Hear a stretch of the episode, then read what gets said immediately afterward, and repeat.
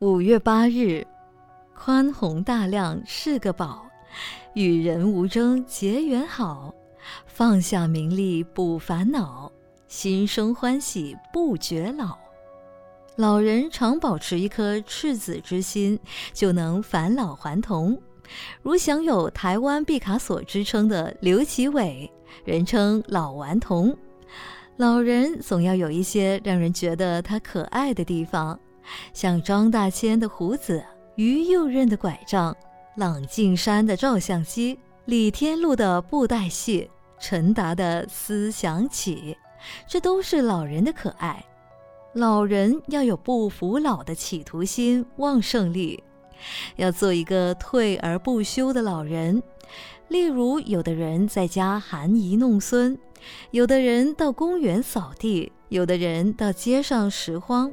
自己能够安排自己的生活，不但自己活得自在快乐，也不会造成家庭社会的负担。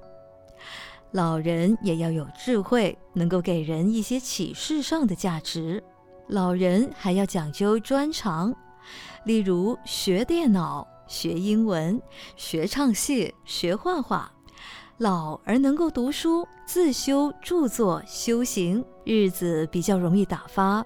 老人不是年纪，而是心境；老人不在身体，而在心灵。如果在自己的性格上、能力上都能与社会有利益、有关联，在家庭能够老做小，能够给人欢喜，则不但不会令人讨厌，当然就能够成为一个快乐而可爱的老人了。文思修。